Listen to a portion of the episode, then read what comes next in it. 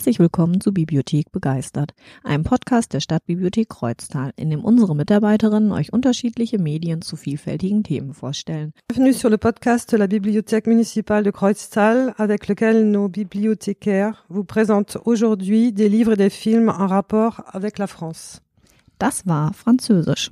Heute möchten wir zu dritt in ein weiteres Nachbarland von uns gehen. Dieses Mal geht es nach Frankreich, klar nach der französischen Begrüßung. Und mit dabei bin ich, Linda Donalis. Daniela Röcher.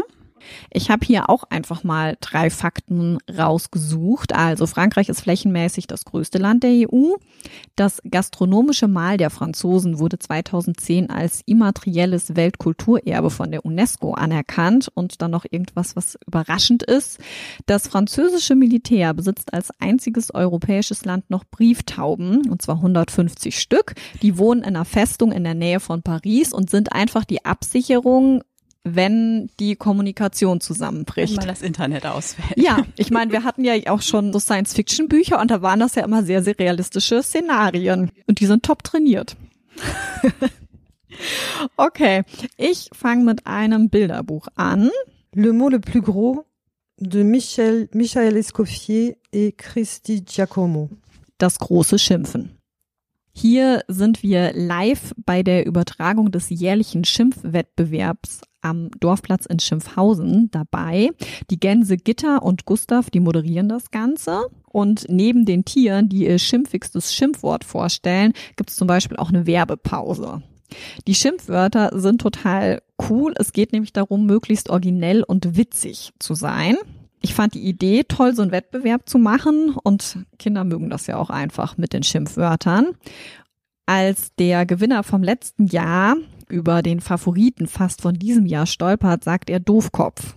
Und daraufhin sind alle total entsetzt und damit gewinnt man auch nicht, weil das ist halt einfach nur ein schimpfiges Schimpfwort und überhaupt nicht lustig. Ja, im Publikum sind zahlreiche Tiere vertreten. Also es ist auch ganz schön zum Angucken. Und der Fokus liegt überall auf den Tieren in dem Buch. Also die Hintergründe sind wirklich sehr dezent gestaltet und eben auf dem, was uns Gitter und Gustav so erzählen und was dann die Schimpfwörter sind. Der Autor lebt mit seiner Familie in Lyon und hat mit 36 im Jahr 2006 sein erstes Buch veröffentlicht, auch schon mit dieser Illustratorin.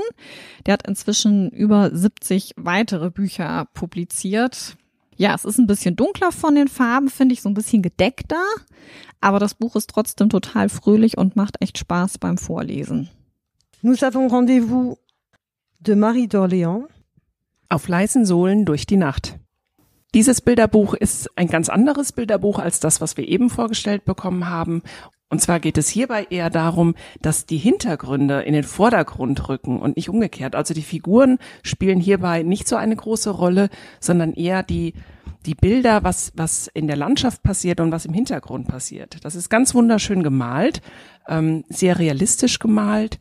Und von der Geschichte her ist es so, dass die Eltern ihre Kinder wecken mitten in der Nacht und die Kinder einladen äh, zu einer Nachtwanderung. Und dann gehen die los und durch die verschiedenen Landschaften, durch das Dorf, auf einen Berg hinauf und das äh, ist sehr faszinierend anzuschauen, sowohl für die Erwachsenen, die das vielleicht vorlesen, als auch für die Kinder. Äh, und ganz am Schluss, dann erreichen sie ihr Ziel.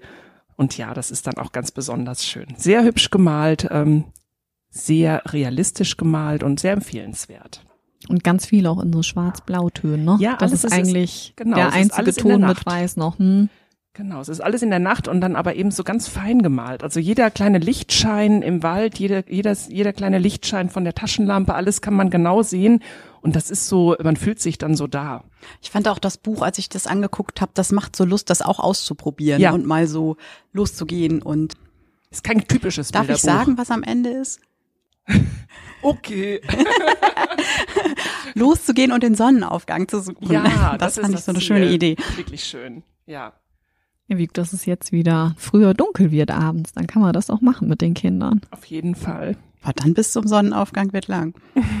Ja, das stimmt. Das müsste man dann wann anders wieder ausprobieren.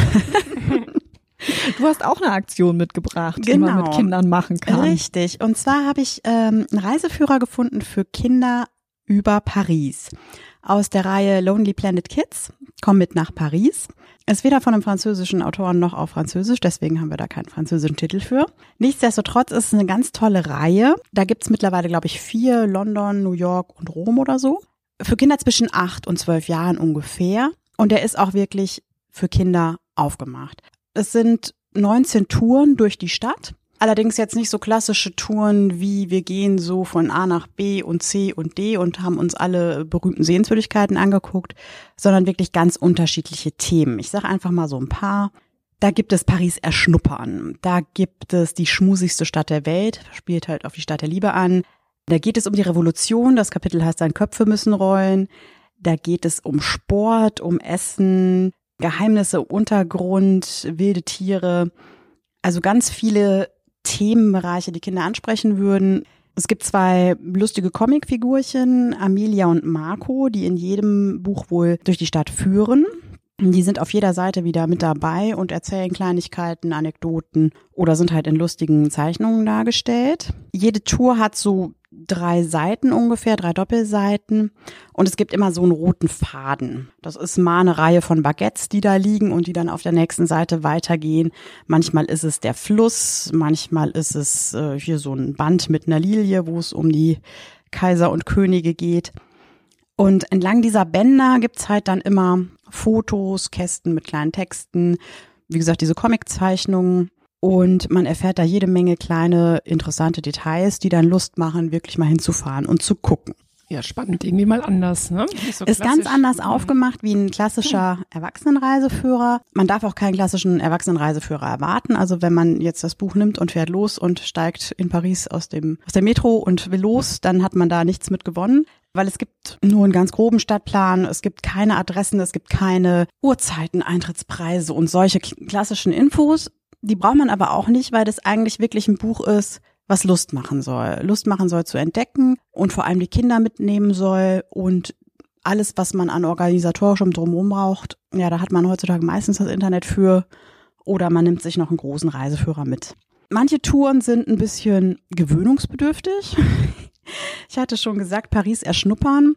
Da geht es zum einen natürlich um Paris als Stadt des äh, Parfüms und der Wohlgerüche, aber da kommen dann auch so Sachen vor wie die, die Mengen an Hundekot, die da so jährlich anfallen, der Smog und auch öffentliche Toiletten, wo man sich dann denkt, hm, okay, hätte ich jetzt nicht unbedingt wissen müssen. Und auch die Tour über das Essen ist zum Teil sehr französisch, also Froschenkel, Schnecken, Pferdefleisch und ähnliches ist für Kinder auch wahrscheinlich nicht das, was sie gerne mal probieren würden. Aber es gibt auf jeden Fall einen super Einblick. Die anderen Touren, wie gesagt, würde ich sagen, kann man super empfehlen. Es sind für jeden was dabei. Es gibt ganz viele Tipps abseits der typischen Touristen-Dinge, wo man dann auch wirklich sagen kann, okay, man hält sich dann da vielleicht mal auf. Die Kinder haben Aufhänger, da mal hinzugehen und sich das anzugucken und macht Spaß. Cool. Und ich könnte mir auch vorstellen, dass Kinder sowas vielleicht faszinierend finden. Weil die haben ja schon Zeiten, wo die Dinge, die eigentlich eklig sind, irgendwie cool finden und es ausprobieren wollen. Ja, das bestimmt. Also dafür gibt's auch noch diese Gruseltour, ne? Da mhm. geht's dann ne, in die Katakomben und zu Friedhöfen und solchen Dingen. Ich habe auch noch was aus Paris. Le Mystère Pic, un film de Rémi Besançon avec Fabrice Lucchini, Camille Cotin, Alice Isas et Bastien Bouillon. Der geheime Roman des Monsieur Pic. Und zwar ist das ein Film, der handelt von, jetzt, jetzt wollen wir mal das Ganze zusammenfügen, einmal von Paris und wir verbinden das mit dem, was unser Tagesgeschäft ist, nämlich den Büchern. Und zwar geht es darum, dass eine junge Lektorin, das ist die Daphne, die hat einen Freund, das ist der Fred, und der ist ein junger Autor, hat noch nichts veröffentlicht. Er möchte gerne erfolgreicher werden oder möchte natürlich auch sein Buch veröffentlichen und ähm, die beiden fahren dann nach einem kleinen Desaster, was er erlebt hat in einer Fernsehshow. Da geht's halt um, um einen Literaturkritiker, der hat sein Buch also gar nicht erwähnt. Und daraufhin fahren die beiden dann zu ihrem Vater und der erzählt eine Geschichte. Und zwar, dass es eine Bibliothek gibt für ähm, Bücher, die nicht veröffentlicht worden sind. Das hört sich so ein bisschen mysteriös an oder so ein bisschen nach ähm, Fantasy. Das ist es aber gar nicht. Also das ist sehr real. Das gibt's halt und da stehen dann lauter Skripten, die nicht veröffentlicht worden sind. Und sie ist ja Verlegerin, die Daphne, und geht dann dahin und ist, will sich da mal umschauen und findet ein Skript, liest das und ist hin und weg. Und das ist ein Buch, was sie dann über ihren Verlag halt eben veröffentlichen lässt. Und der ähm, Autor, das ist der Henri Pick. Und das ist ein Mensch, der gar nicht mehr lebt. Der ist äh, Pizzabäcker gewesen und hat dieses Buch irgendwie zwischen Backstube und Buchhaltung irgendwo geschrieben. Nie was veröffentlicht, da existiert gar nichts, nicht mal irgendwie ein Brief oder, oder sonst irgendwas von ihm, also nur dieser Roman, der aber dann tatsächlich zum Bestseller wird. Das ist also, es hört sich auch so ein bisschen lustig an, das ist es auch. Es äh, endet aber dann eigentlich darin, dass es fast so ein bisschen krimimäßig wird, weil die Tochter von, von dem Henri Pic, die glaubt schon daran, dass ihr Vater das gemacht hat. Aber der Literaturkritiker, der am Anfang erwähnt worden ist, der glaubt so gar nicht daran. Also der sagt, nein, das kann nicht sein. Also so jemand, wo man nie irgendwie was von gehört hat, der kann sowas nicht dahinschmettern. Das geht gar nicht. Und der begibt sich so ein bisschen auf eine Suche ähm, und sucht Beweise dafür, dass dieser Henri Pic das gar nicht geschrieben hat, sondern jemand anderes. Ne, so wie so ein Fake-Autor oder so. Also ist ein bisschen lustig, unterhaltsam, ist was ganz Leichtes. Man fühlt sich tatsächlich auch durch die Schauspieler und so total in Frankreich, weil die haben ja immer eine ganz eigene Art Filme auch zu machen. Mhm. So mit der Gestik und der Mimik und ähm, ich mag das persönlich sehr.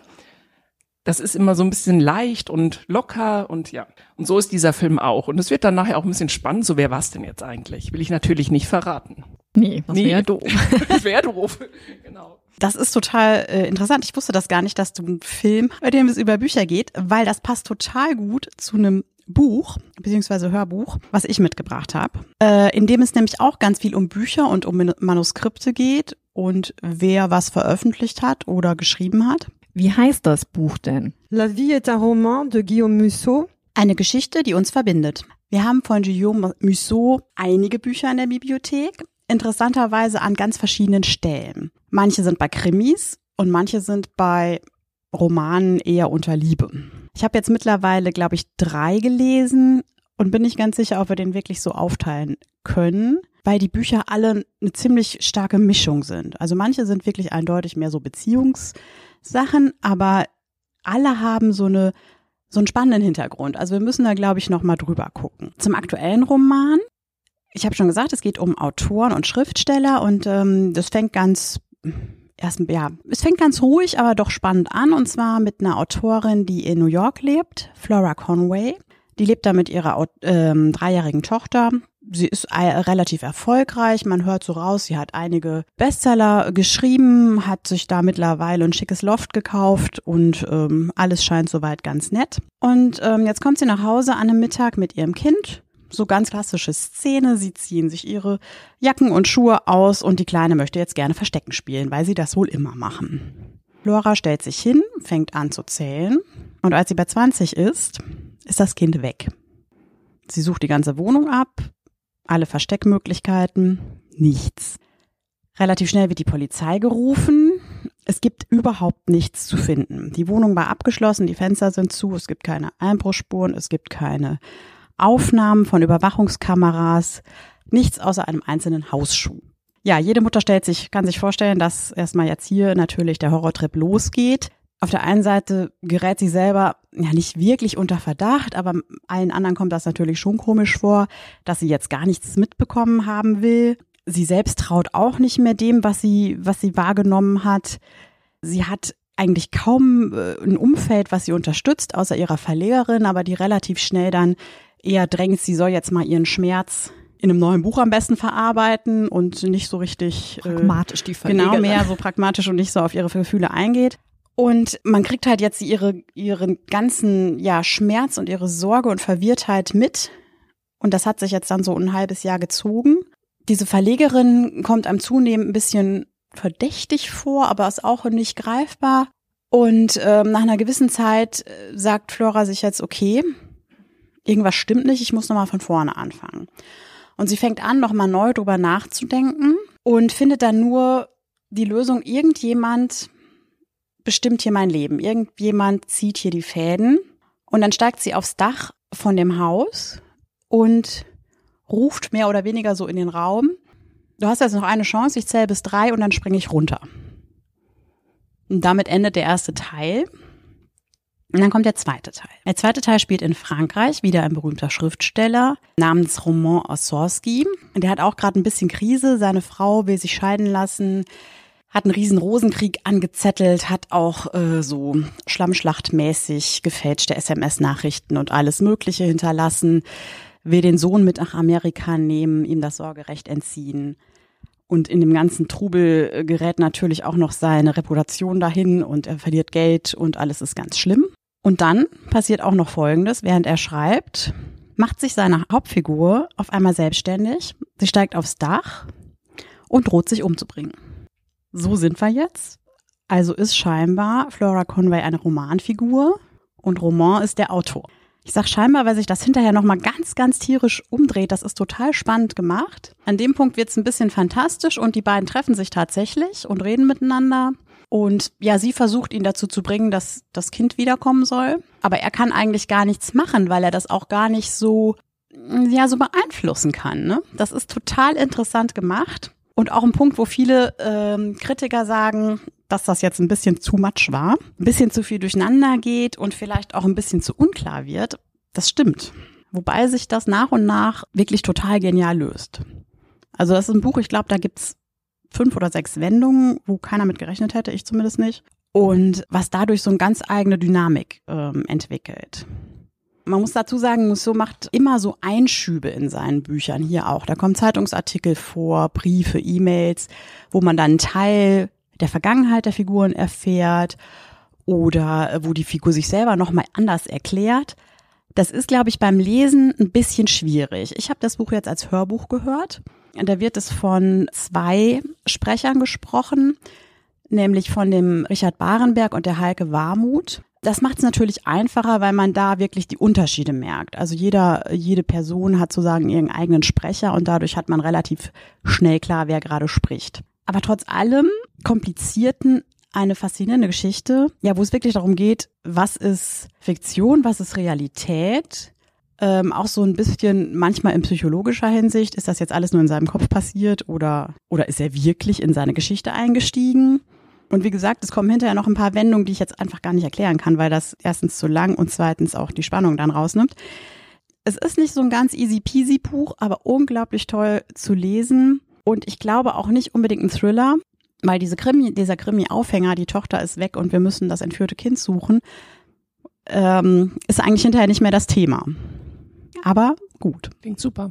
Und ich habe am Anfang schon bei der Situation gedacht, gibt ja manchmal so Buchanfänge, wo man überlegt, wie der Autor sich da, also warum sich der Autor da so rein manövriert hat und wie der sich da wieder raus manövrieren möchte, dass es immer noch schlüssig und gut ist und man am Ende nicht denkt, hm, alles an den Haaren herbeigezogen. Genau, das hat er gut gelöst, indem er es gar nicht mehr erwähnt. Nein, also es ist, es löst sich nicht auf. Das ist halt wirklich das Problem. Es gibt Dinge, die sich nicht auflösen. Hinterlässt dann irgendwie auch lauter Fragezeichen und ähm, mhm auch Spiel für eigene Gedanken vielleicht, ne? Ja, das auch. Aber wenn man hierbei guckt, also wie gesagt, die Geschichte mit der Carrie, so heißt die Tochter, geht nicht auf.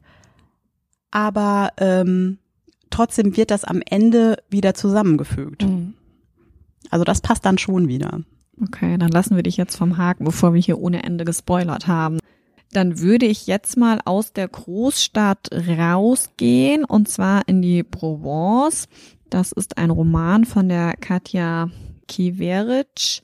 Die wundersame Reise der Bienen hat ein, ich finde, traumhaft schönes Cover, so ein goldenes angedeutetes Herz mit Bienen da drauf und ist auch innen im Umschlag und so echt schön gestaltet. Aber man erwartet dadurch was anderes, als man dann bekommt. Also es geht um die Anna und den Harm. Die bilden unfreiwillig eine Fahrgemeinschaft. Sie möchte eigentlich nach einer Woche Hotelurlaub mit Freund Christopher zurück nach Hamburg fliegen. Die beiden sind sehr erfolgreich im Job, arbeiten viel, verdienen viel. Eine Heirat ist auch angedacht. Und ja, sie steigen jetzt ins Flugzeug ein. Sie hatte davor schon so eine leichte Panikattacke und jetzt im Flugzeug geht gar nichts mehr. Sie muss aus diesem Flugzeug raus. Und weil der Christopher einen wichtigen Termin hat, steigt sie halt aus und sagt aber, hey, du fliegst, ich komme nach und das wird schon irgendwie. Er fliegt dann auch. Ja, und sie sitzt halt am Flughafen und überlegt, in was sie einsteigen kann, weil geschlossene Räume erträgt sie nicht. Also sie muss immer das Gefühl haben, aussteigen zu können und da scheiden halt sämtliche Verkehrsmittel außer der private Pkw aus. Aber fahren traut sie sich auch nicht. Also es ist wirklich herausfordernd. So, und dann haben wir den Harm, der verteilt Bienen in der Provence, Bienenkönigin und der hatte einen Unfall mit einem Schwarm Bienen. Die haben den in die Füße gestochen, ziemlich krass und jetzt sind die extrem geschwollen. Er muss aber die weiteren Bienenköniginnen verteilen. Die kann man jetzt auch nicht ewig irgendwie in einem kleinen Kartönchen lassen. Und der braucht jetzt jemand, der mitfährt und das Steuer übernimmt. Also da treffen sich zwei echte Gegensätze.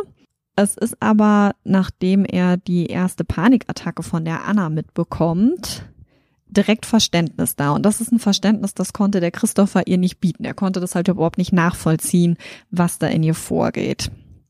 Ich würde jetzt einmal einen Teil lesen. Da hat sie ihm auf einmal ins Lenkrad gegriffen. Ja, weil sie irgendwie bei einem Tunnel waren und sie hatte das Gefühl, sie kann nicht aussteigen. Und ich möchte diese Reise gern überleben. Er verschränkt die Arme vor der Brust. Ich auch, bitte. Ich versuche ruhig und langsam zu sprechen. Ich sag dir Bescheid, weil es wieder losgeht. Ich spüre jetzt die ersten Anzeichen. Ich fasse dir bestimmt nicht wieder ins Lenkrad. Ham schloss die Augen. Ein Moment lang kauerte er ganz in sich gesunken da und sagte nichts. Dann schaute er mich an. Seine Augen glänzten. Auf den Wangen schimmerte ein Schatten. Die letzte Rasur lag wohl schon länger zurück. Seine Mimik wirkte nicht unfreundlich, eher skeptisch und seltsamerweise irgendwie verletzlich. Okay, Ham hielt die Zeigefinger erhoben wie ein Lehrer unter einer Bedingung. Ja, wir legen jetzt und hier Regeln fest, wie wir weiter miteinander reisen. Das gerade eben, da hatten wir mehr Glück als Verstand. Kein Auto weder vor uns noch hinter uns, sonst hätte das ganz anders ausgehen können. Ich nickte. Okay, ich möchte, dass du weißt, ich kann jederzeit anhalten und das meine ich auch so. Ich kann jederzeit anhalten. Verstehst du das?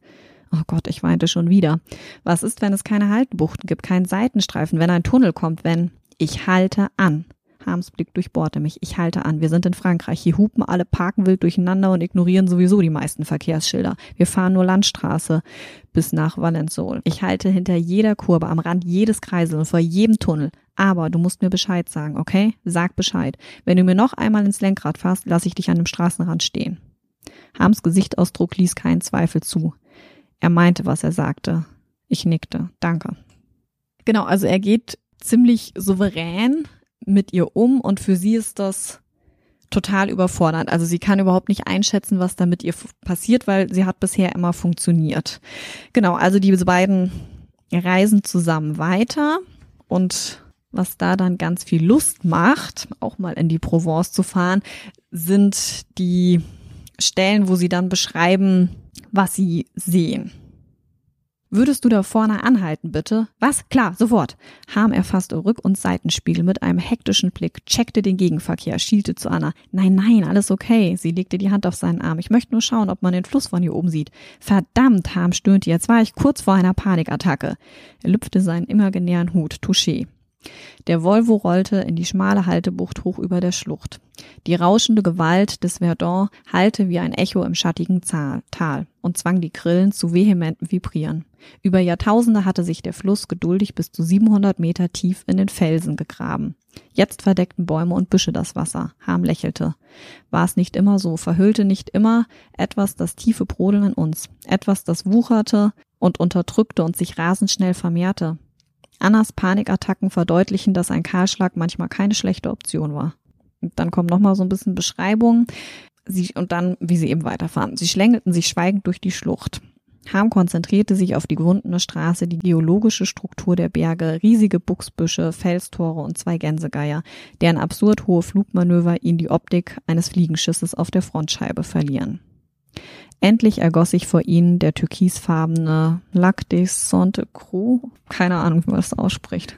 Mit Französisch kann ich leider auch nicht dienen, aber das klingt so wirklich so ein bisschen, äh, ach ja, ich fahre da auch mal hin, ne? Total, also da gibt's so, also die, die kommen auch an super schöne Orte, ne, weil er fährt natürlich dann zu Bauern meistens, denen er diese Bienen gibt oder irgendwelchen Leuten in der Pampa, also wer halt so Bienenköniginnen hält. Und ja, genau, dann sind sie bei einem Olivenbauern, äh, auch für eine Nacht dann teilweise. Also die haben wirklich eine mega coole Woche auf den, ja, Nebenstraßen und irgendwo im Land, in den Bergen und so. Also richtig, richtig cool. Und ja, also Ham wusste eben, ne, dass er diese Reise für sich macht. Das war für ihn so ein bewusster Aufschub für was. Und die Anna, ja, merkt halt, dass sie irgendwie mal den Grund für ihre Panikattacken erkunden muss. Die zwei tauschen keine Nummern aus. Die Reise rendet auch sehr abrupt. Das war ja im Endeffekt eine Zweckgemeinschaft für diesen Teil. Und dann fangen eben beide an, an diesen Fragen zu arbeiten. Also wenn man jetzt wegen dem Cover, und ich finde, das suggeriert das Cover, die große romantische Liebesgeschichte erwartet, dann ist man enttäuscht. Man liest von einer wunderschönen Reise durch die Provence mit den Lavendelfeldern, den Olivenhainen, den entspannten Abenden in den Bergen. Dann endet die Reise von den beiden und es beginnt aber eine Reise, die jeder für sich selber erlebt, wo die einfach ja, mit ihrer Trauer umgehen müssen, Mut haben, Abschied zu nehmen und auch was Neues zu wagen. Es geht ein bisschen um Bienen und ein bisschen um Liebe. Mir hat's total gut gefallen, aber es ist nicht das, was man erwartet, wenn man das Cover sieht. Das ist bei meinem nächsten Buch auch so. Ricky à la Houppe d'Amélie Nothomb. Happy End. Ja, wobei das Cover auch echt. Ha! Da ist es halt eben kein schönes Cover. Also ähm, die Reise der Bienen ist ein wunderschönes Cover. Happy End hat ein Cover, was irgendwie gar nicht so passt. Also man sieht eine Frau, die mit einem Schleier so künstlerisch irgendwie dasteht, aber das verrät so gar nichts irgendwie über den Inhalt und sagt auch tatsächlich nichts über den Inhalt aus. Ja, die Autorin, die schreibt total kurzweilig. Also die Autorin an sich ist ähm, sehr empfehlenswert. Das ist irgendwie abgefahren, das ist interessant, das ist anders, das fesselt. In diesem Buch geht es darum, dass äh, zwei Eltern eben ein Baby bekommen. Das ist ein lang ersehntes Wunschkind und das ist der Deodat. Und dann kommt er auf die Welt und ist total hässlich. Also seit, das ist wirklich so ein bisschen lustig dann auch, ne? Also es ist total unterhaltsam. Dann, die Figuren sind auch, das muss man sagen, die sind echt schwarz-weiß gezeichnet. Ja. Also der ist, der ist wirklich potthässlich. Ja, immer wieder wird das betont und dass auch die Eltern ihn wirklich gar nicht angucken möchten und schämen sich auch. Ne? Also es ist da kommt so ein hässliches Kind auf die Welt und das ist so ein bisschen skurril auch, ne, dass man denkt, so jeder liebt doch irgendwie sein Kind. Nein, die finden das ganz komisch irgendwie. Ich möchte auch mal ähm, gleich was draus vorlesen. Also er wird ja dann auch eingeschult und ähm, Deodat ist aber hochintelligent und weiß eben mit seiner Hässlichkeit umzugehen. Also der kann das total gut einordnen, ähm, was das für ihn bedeutet, hässlich zu sein, weil er ist so schlau, der, der findet für sich da den Weg. Hässlichkeit bei einem Kind ist viel verstörender als bei einem Greis. Selbst wer es nicht am eigenen Leibe erfahren hat, ahnt, dass dieses Abenteuer grauenhafte Überraschungen bereithält und das Leben tiefgreifend verändert. Aber was soll man von einem Wesen halten, das so scheußlich aussieht, ohne je verletzt worden zu sein? Entstellt kann man es schwerlich nennen, weil es ja schon so geboren ist. Das monströse Äußere des Elefantenmenschen wird mit einem Unglück während der Schwangerschaft erklärt. Enid aber hatte keinen Schock erlebt, als sie schwanger war. Deodats Hässlichkeit war der Gestalt, dass sie jeden Versuch, sie zu verstehen, ins Leere laufen ließ. Und jetzt erkennt man so ein bisschen die Sprache der Autorin. Also das ist irgendwie eine ganz eigene Art zu schreiben. Hab ich so empfunden. Ähm, und grundlegend schreibt die Autorin immer äh, oder sehr oft so ein bisschen an Märchen angelehnt. Also es ist auch ähm, ein allwissender Erzähler eben, der der Figuren beschreibt und immer sehr subtil, eher einfach, ein bisschen naiv und sehr, sehr klar. Eben genau so, so schwarz-weiß irgendwie. Ne? Dann kommt noch eine zweite Figur ähm, drin vor, weil irgendwie muss das Ganze ja im Happy End dann auch ähm, enden. Und zwar ist das die Tremiere. Das ist ein Mädchen und bei der ist es genau das Gegenteil. Also die ist wunderschön. Ähm, und die wird aber genauso in der Schule eben ausgedotzt wie ähm, Deodat. Deodat eben, weil er so hässlich ist und Tremier, weil sie so wunderschön ist. Die wird halt einfach beneidet und äh, als oberflächlich und doof abgetan. Die hat auch zu Hause ein bisschen schwierige Verhältnisse und jeder für sich erlebt so Kindheit und Jugend sehr einsam, keine Freunde und äh, als Außenseiter. Und sie ist ja auch, also das sagt ja auch der allwissende Erzähler, meine ich, dass sie eigen ist von ihrer Art, ja. wie sie denkt. Aber ja, jetzt nicht doof, nur halt anders. Genau, ne? sie wird aber so ein bisschen als genau von den anderen wahrgenommen. wahrgenommen ja. ne? Also wir, wir reden da ganz viel über Stigma und das, was man von, von außen wahrnimmt und äh, dass Menschen dann dementsprechend schnell verurteilt werden. Das ist ja sehr aktuell auch oder immer aktuell eigentlich das Thema. Jetzt hat aber die Autorin das eben an ein Märchen angelehnt. Und zwar ist das das Märchen Riquet mit der Locke. Das ist ein französisches Märchen von Charles Perrault. Und wie das in Märchen so ist, also man weiß ja, wie die so ausgehen, das endet dann doch irgendwie mit einer Moral und doch irgendwie auch gut. Das weiß man jetzt bei diesem Buch auch. Man, man kann schon vorausahnen, dass das wie das so enden wird. Ne? Also man hat diese zwei Figuren und irgendwie, man weiß dann auch, die finden jetzt irgendwie zusammen. Genauso ist es natürlich auch. Und das Ganze endet auch glücklich. So ist es dann eben auch. Ähm, das, darunter leidet aber, sagen wir, das Buch nicht. Das ist ein sehr kurzes Buch. Das hat man an einem Abend tatsächlich durchgelesen. Und obwohl man erahnen kann, wie das Ganze so angelehnt an das Märchen, wie das, wie das verläuft und wie das endet, ist dieser Erzählstil eben so gut und die Geschichte so, so gut äh, geschrieben, das halt auch total nach. Also ähm, das gibt es einem ist auch ganz ein Stück viel. weit eine Gesellschaftskritik, Ja, finde ich. Also die steckt da auf jeden Fall mit drin, egal wie skurril und voll mit schwarzem Humor das Buch ist. ja. Also das sag ich ja, das halt so nach. Also man, man macht das dann zu, das ist schnell durchgelesen und dann denkt man doch wirklich noch lange drüber nach. Trotz einfacher Worte, trotz Vorhersehbarkeit, was dieser Inhalt eigentlich ähm, auszusagen hat. Ja, genau. Mein Buch heilt auch nach, hat auch ganz viel mit Gesellschaft zu tun, ist politisch vielleicht noch ein bisschen aktueller. Das heißt, Ce qu'il faut de nuit, un roman de Laurent Petitmangin. was es braucht in der Nacht. Also es geht um eine Mutter, einen Vater und zwei Söhne, die leben in Metz im Nordosten von Frankreich und man erlebt die Geschichte aus der Sicht vom Vater. Der erzählt in Rückblenden und auch vom aktuellen Alltagsgeschehen.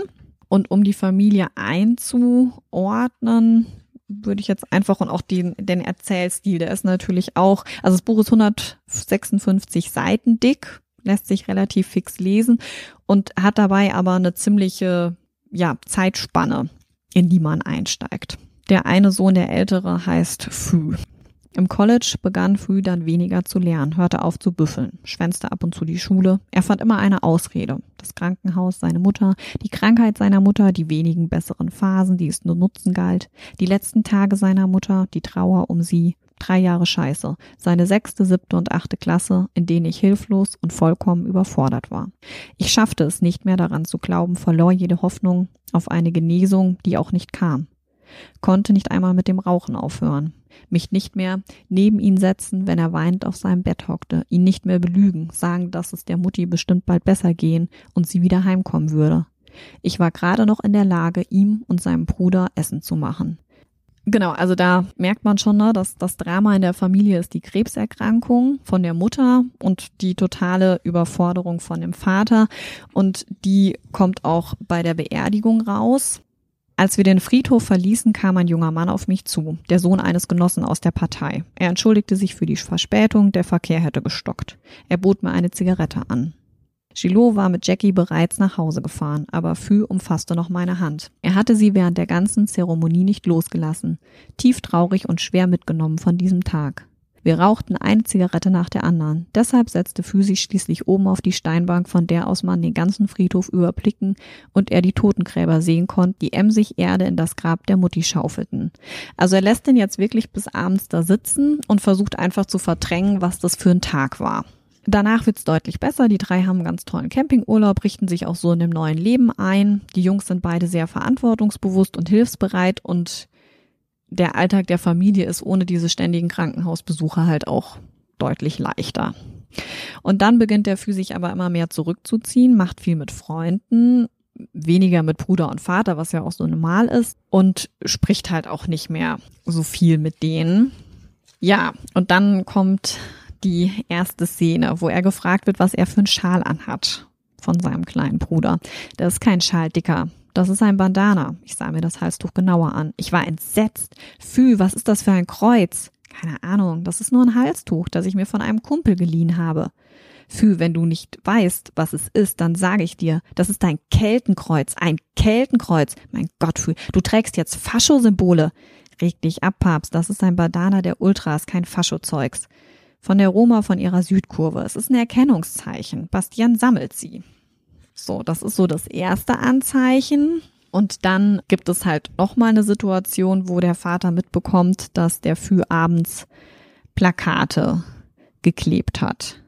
Fü war 22, kein Grünschnabel mehr. Was trieb mein Sohn mit den Faschos? Als ich ihn am Abend danach fragte, redete er sich raus.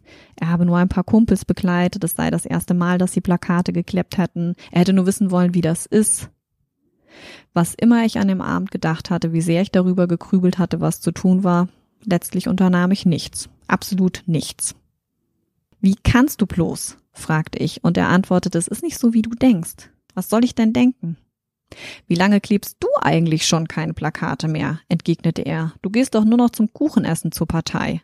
Ich stieg nicht darauf ein, wollte nur wissen, ob es ihm nicht peinlich sei, mit Rassisten rumzuhängen.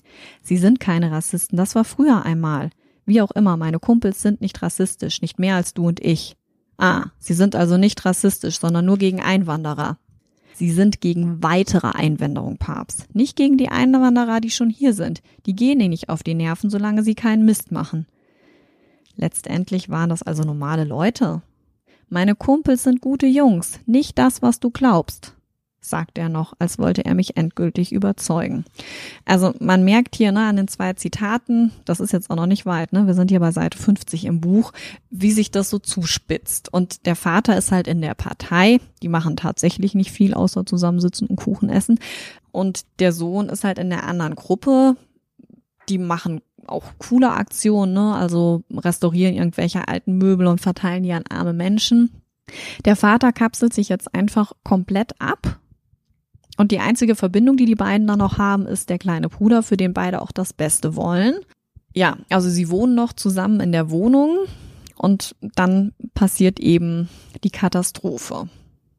Das Ganze verfolgt man, hat man jetzt ja gerade auch schon so ein bisschen gemerkt, in so Schlaglichtern. Und die Sturheit vom Vater und auch diese Intoleranz, die kommt sehr deutlich rüber, obwohl man das aus seiner Warte ja liest. Und auch nachvollziehen kann.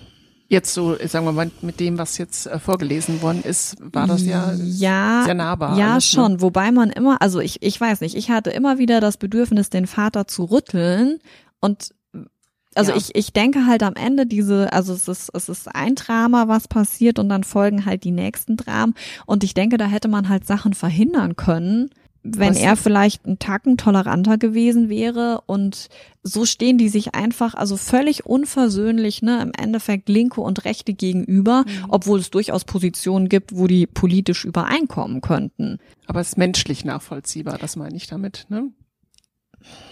Ja, also er, also er ignoriert den wirklich völlig. Er redet gar nicht mehr, er baut wirklich so eine Mauer auf. Und da weiß ich jetzt nicht, ob ich das als Vater und Sohn machen muss oder ob ich nicht weiß ich nicht, irgendwie so ein Grundinteresse noch zeigen kann. Also er wird hinterher auch von Nachbarn nach der Katastrophe wird dann auch bei anderen gesagt, ne, er könnte sich jetzt doch mal ein bisschen mehr einsetzen. Es gibt dann auch noch mal eine Wende, aber er bleibt wirklich sehr lange auf seiner auf seiner Position. Ja, wenn man das Buch dann am Ende zuklappt, ist man wirklich bedrückt. Das stimmt auch nachdenklich, weil ich finde, diese, diese politischen Seiten und wie sehr das entzweit, das hat man ja in ganz vielen Bereichen. Ne, dass einfach jeder nimmt seine Position an, die ist auf jeden Fall korrekt und da weiche ich auch keinen Meter von ab. Und wenn ich die Position habe, kann ich gar keinen, gar keine Überschneidung mit der anderen Position haben. Und das ist ja meistens nicht so. Also so schwarz-weiß ist unser Leben nicht. Der Roman spielt in Frankreich, wo es vielleicht mit der rechten und der linken noch mal einen Tacken krasser ist noch als bei uns. Aber ich meine, das wird ja hier auch immer mehr Thema. Und ich denke auch der Umgang mit Schicksalsschlägen ist Thema. Also ein echt sehr, sehr gutes, lesenswertes Buch, aber man muss halt darauf gefasst sein, dass man das noch ein bisschen gedanklich mit sich rumträgt, was man gelesen hat. Ist auch ein schönes Cover. Ja. Mach du mal jetzt noch einen netten Abschluss. Ja, äh, Medium nett. Nee, ist schon, also auf jeden Fall Unterhaltung. Cover. Weil jetzt haben heute so viel über Cover geredet. Ich habe nämlich auch dieses Buch ein bisschen wegen dem Cover gelesen, tatsächlich nochmal. Wobei das Cover wunderschön ist. Also ich zeig's euch mal. Das ist so eine Landschaft, relativ kühl. Und das heißt ja auf Deutsch das versunkene Dorf. Das heißt, das, die Schrift versinkt so ein bisschen im Nebel. Das erzeugt totale Spannung. Das erzeugt totale ja. Spannung, aber welche Landschaft würdest du dir vorstellen? Welche, welches Land? Skandinavien oder Richtig. sowas eher. Ist aber leider Südfrankreich. Also das ist jetzt das, was im Nachhinein betrachtet nicht ganz stimmig ist, aber tut dem Buch keinen Abbruch. Et Surface d'Olivier Norek. Das versunkene Dorf. Der Olivier Norek ist bei uns noch relativ unbekannt. Der hat ein Buch auf Deutsch bisher. Da geht es um ähm, das Flüchtlingslager in Calais. All dies ist nie geschehen, ist das. Ist kein klassischer Krimi, eher so ein ähm, ja gesellschaftskritisches Buch. Und in Frankreich ist aber schon eine Trilogie erschienen, die noch nicht übersetzt ist, die sehr viele Preise schon gewonnen hat und sehr gelobt wird. Ich gehe mal davon aus, sie kommt irgendwann auf Deutsch. Das hier ist jetzt ein Buch mit einer ganz spannenden Hauptfigur. Und zwar ist das die Leiterin der Pariser Drogenfahndung, Noémie Chastain. Das Buch fängt damit an, dass die so ein Einsatz planen, eine Wohnung stürmen wollen, um da irgendeinen Drogendealer festzunehmen. Und bei diesem Einsatz, ja, verhält sich der Drogendealer massiv unkooperativ und schießt ihr ins Gesicht mit einer Schrotflinte. Wollten wir nicht was Positives hören? es kommt noch. Nee, das, ja, nicht so richtig.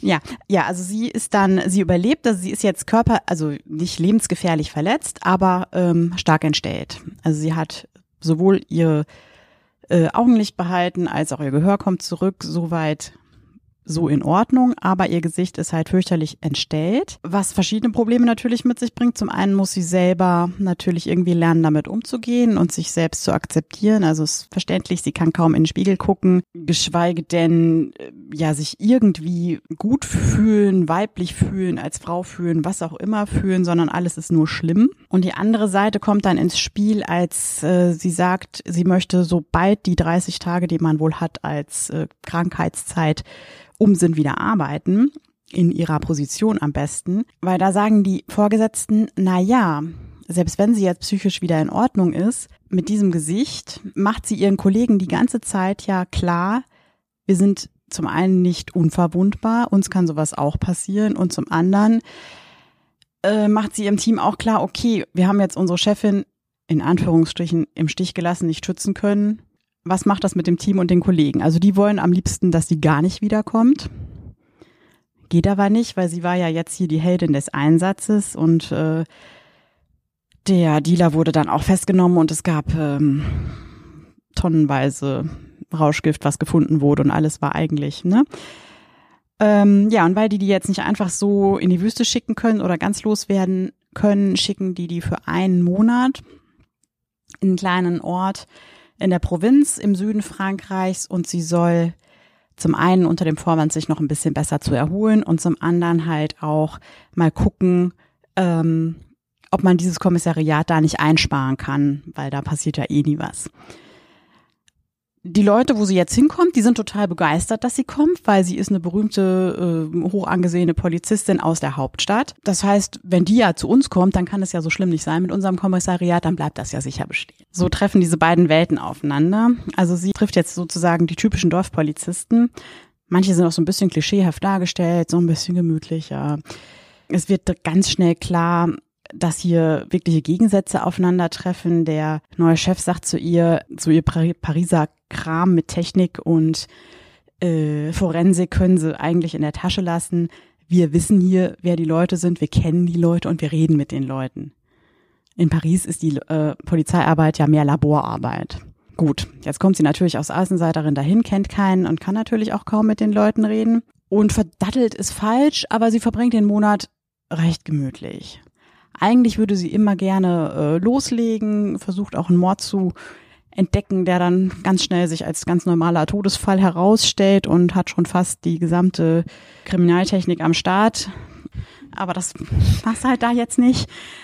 Und ähm, naja, ist so ein bisschen halb frustrierend. Also sie lernt die Leute da kennen und auch ihre Kollegen und die Dorfbewohner. Sie hat einen neuen Partner, Roman heißt der, mit der Familie trifft sie sich auch zum Essen, lernt die Tochter kennen und diese menschlichen Kontakte sind halt auch, also helfen ja auch bei ihrer Heilung so ein bisschen, weil die relativ gut damit umgehen mit der Entstellung und da jetzt kein großes Drama draus machen, es aber auch nicht ignorieren. So, ja, steht sie so kurz vor Ende ihrer Tätigkeit da. Ähm, eigentlich müsste sie empfehlen, dass man das schließt, weil, wie gesagt, passiert ist jetzt nichts in der Zeit. Und andererseits fände sie es aber auch schade, wenn sie jetzt diesen Leuten da ihren, ne, ihren Lebensinhalt wegnehmen würde. Und das ist die Situation, so eine ganz ruhige Phase des Buches eigentlich bis kurz vor der Abreise, weil dann findet ein Fischer in einem Stausee, der da ist, eine Tonne so eine Plastiktonne zugeschraubt und als man die dann öffnet, ist da drin ein zersetzter Leichnam.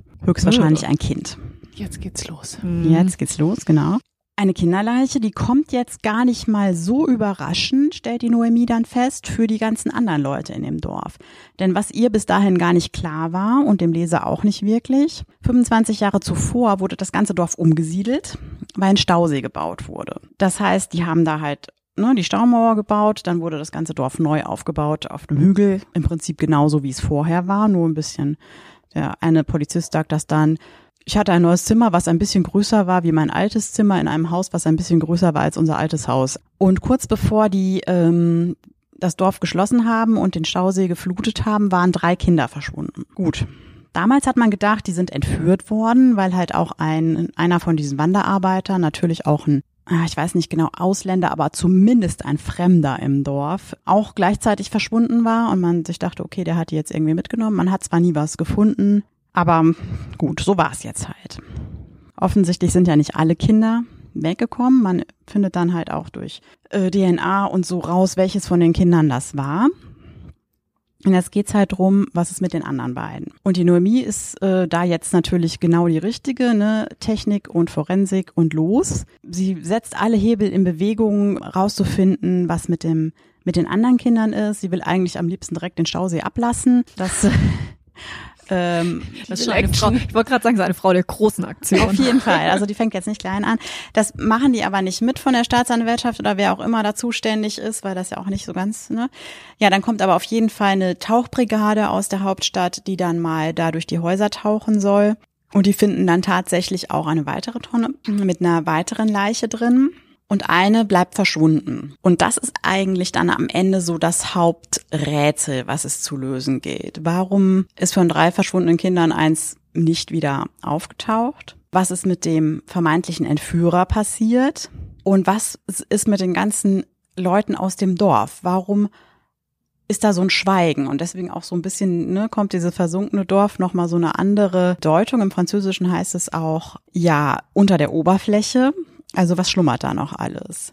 Und da kommen dann ganz, ganz viele Aspekte rein, die ganz spannend und zum Teil psychologisch nachvollziehbar sind. Also die drei Familien natürlich, die die Kinder verloren haben, gehen da ganz unterschiedlich mit um. Bei dem einen wird es so eine Art Heiligenschrein, die andere Mutter, die wird wirklich mehr oder weniger wahnsinnig. Die erlebt man eigentlich nur als alte Frau, die manchmal verloren durchs Dorf läuft und Geschichten erzählt von ihrer Tochter, die gleich aus der Schule kommt.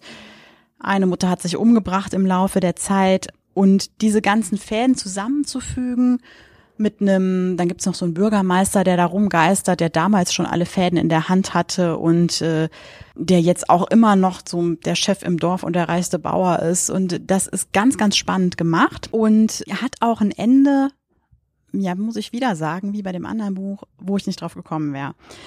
Also es hat wirklich so ein nachvollziehbares Ende. Also es deutet vieles am Anfang oder im Laufe der Geschichte darauf hin, aber trotzdem unglaublich spannend und überraschend gemacht. Die Figuren finde ich super. Also vor allem diese Hauptfigur Noemi, weil die mit ihren ähm, ganzen, ja, mit ihrem Trauma die hat so eine ganz menschliche Art umzugehen. Also es ist ganz viel schwarzer Humor dabei, ganz viel lass mich doch alle in Ruhe, ich ziehe mir jetzt die Decke über den Kopf. Aber trotzdem hat die so einen Kämpferwillen. Also die will nicht das Opfer sein, sondern die will irgendwie da raus. Mittendrin ist auch noch so eine kleine, nee, nicht mittendrin, am Anfang und am Ende jeweils eigentlich so eine kleine Liebesgeschichte, weil sie hatte am Anfang einen Partner, der auch mit in ihrer ähm, Dienstgruppe sozusagen war. Und der hat dann nach dem ersten Besuch im Krankenhaus leider sich verabschiedet, weil er mit dem ganzen Drama nicht leben kann.